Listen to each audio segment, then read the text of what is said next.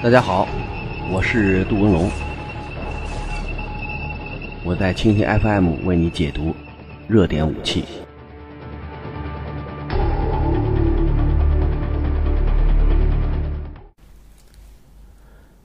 大家好，一天一种武器，一天一个视角，我是杜文龙，我在蜻蜓 FM 为您解读新闻中的武器。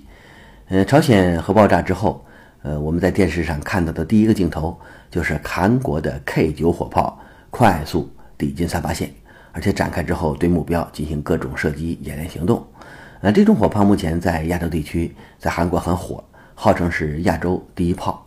而且印度也更买了这种武器装备，所以通过核爆让 K 九频繁出现在镜头上方，呃，几乎成了 K 九火炮的一个广告。那么这种广告方式、广告效果有多好？你至少印度认，别人认不认无所谓。所以这种火炮呢，目前除了频繁上镜之外，还要走出国门，走出半岛，装备其他国家的陆军，为其他国家陆军地面打击作战能力贡献新的这种所谓韩国模式。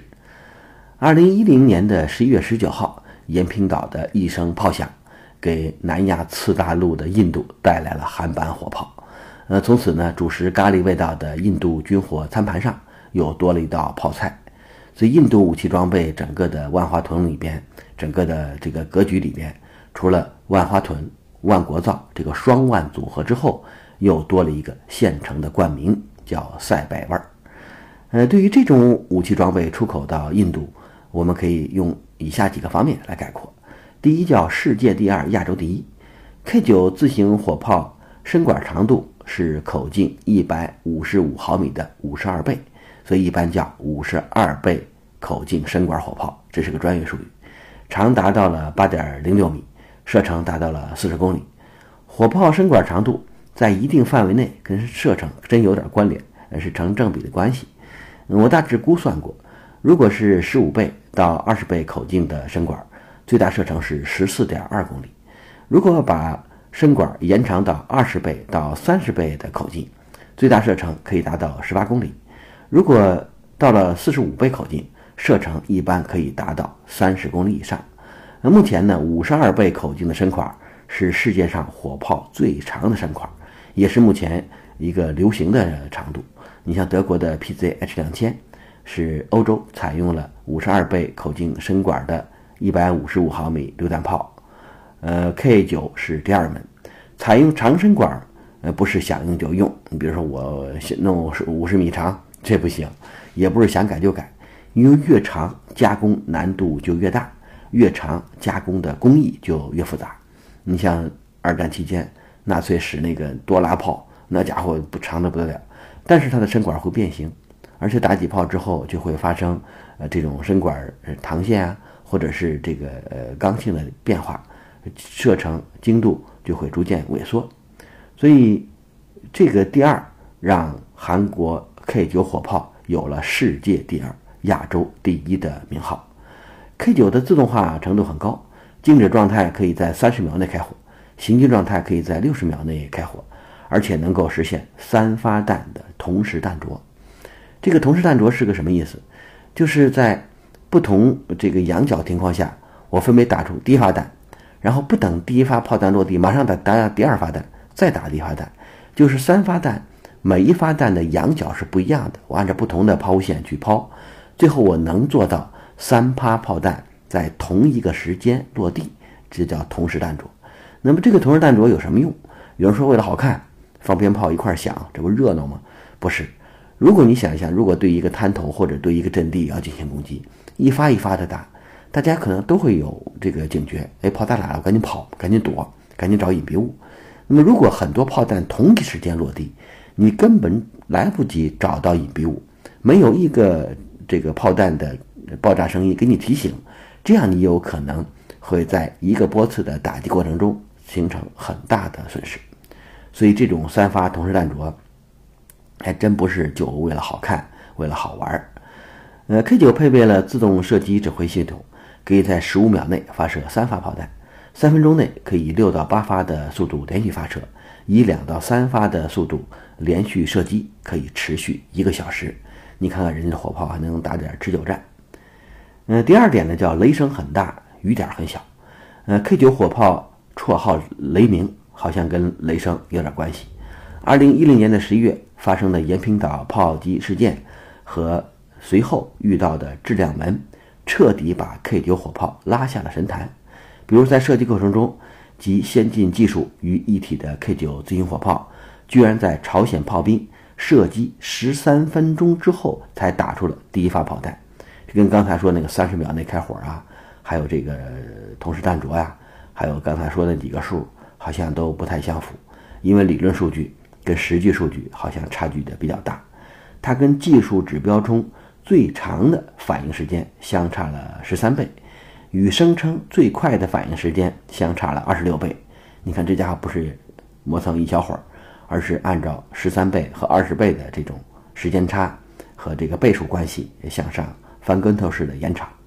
朝鲜炮兵对岛上发射了二百发炮弹，而 K 九只还击了八十发，相当于朝鲜炮兵发射炮弹的百分之四十。另外，岛上一共有六门 K 九火炮，其中的两门在朝鲜的炮击中受损，无法还击，而 K 九发射的炮弹居然没有一发命中朝鲜炮兵的阵地，只有十四发命中了朝鲜炮兵阵地后边的菜地。所以 K 九的火炮颜面尽失，所以这个之前我们说的它这种技术啊高大上啊，还有这个射击反应速度啊，几乎成了一个高端的这个除草的犁刀或者是其他的工具。呃，在韩国炮兵的训练过程中，还发现了大量的技术缺陷，比如由于操纵装置的零配件存在缺陷，呃，返回营区的 K 九火炮本来想右转，结果。撞到左边的护栏上，就是它那个操纵零件有可能是装反了。你比如说，咱方向盘往右打，车就往右；往左打，它就往左。但是 K 九火炮这个东西，它这个好像跟呃之前那不一样。你往右打方向，它往左转；你往左打方向，它往右转。这样造成了操作上的重大失误。所以在演习结束后，返回营区的路上，没有进入营区的主路。而是撞到了之前这个护栏上，呃，形成了这个不太好看的这种景象。二零一一年，韩国的监察院还发现，自行火炮 K 九和一百六十多辆自动呃装弹车交付的零部件质量不达标，不合格的零配件故多达一千九百六十个。刚才几件事儿，还有刚才这个检察院发现的质量问题，让威武的 K 九。居然是一个重病缠身的老病号。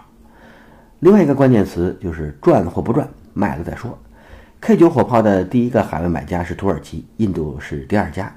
土耳其采用延坪岛炮击事件中手下败将的这种 K 九火炮，的确是事出有因。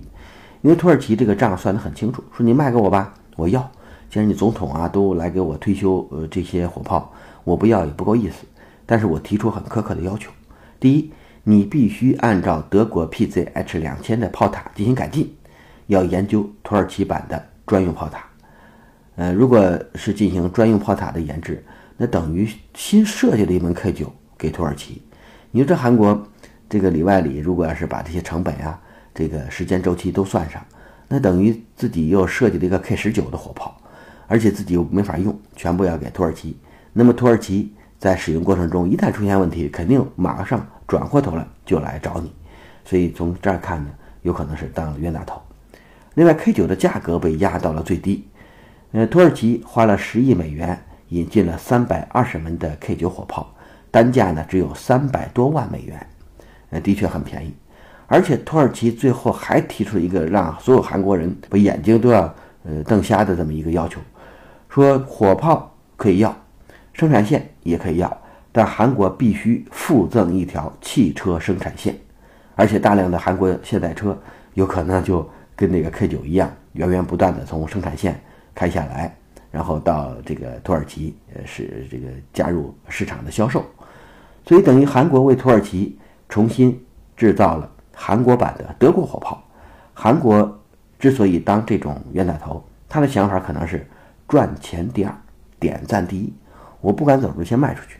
如果卖出去以后，通过这种市场啊，通过这种这个广告效应，让土土耳其让自己的火炮在各种作战行动中、训练行动中多露面、多上镜，这样其他国家就有可能买。你现在这种效果马上就立竿见影。那印度就看中了在土耳其发挥了比较大作用的 K 九，也看到了在韩国延坪岛事件中进行各种炮击的 K 九，所以现在至少两个买家，土耳其和印度两个大陆军、两个大的地面作战力量都把 K 九当成了一个基本的作战呃平台。那么如果有了这种火炮的支援，呃，不管怎么样，呃，技术韩国或多或少都会给你。你比如现在土耳其叫它改炮塔。那印度会叫他改什么呀？有可能改发动机、改底盘，或者干脆我不要那个现代汽车生产线了。我们不像土耳其这么黑，你把生产线，呃，所谓的源代码和各种维护啊、制造的水平，包括韩国人，你都过来帮我，直到印度能够造出标准的印度版的韩国 K 九火炮，我们再拉倒。所以不排除他在购买火炮的过程中，主要是看中了这种火炮的技术。因为之前印度的各种火炮，要么来俄罗斯，要不跟南非偷偷摸摸的搞一些合作，还真没有点印度版的创新。之前从呃英国引进的火炮，那都是古董，没法再用。嗯从俄罗斯引进的、原苏联引进的火炮，要么牵引火炮太沉太重跑不动；从瑞士、瑞典引进的火炮，要么太娇气上不了高原，转弯半径太大。所以它迫切需要一种自行火炮。那么这种自行火炮最好能够自己制造。如果今后形成高原型的 K 九。这样在山地作战，有可能它的火力支援能力就会呃大幅度上升。印度引进问题频频的 K 九，每门火炮这个价格啊，跟土耳其就差远了，是八百万美元，土耳其呢是三百万美元，是土耳其版的二点七倍，所以质次价高，一样都不少。那么除了火炮，韩国还给了一个印度美丽的传说，说一是可以提供本土化的呃。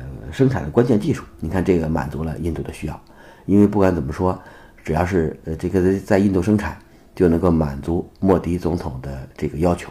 在印度生产就意味着今后有可能印度创造、印度制造在火炮这个领域会成为常态。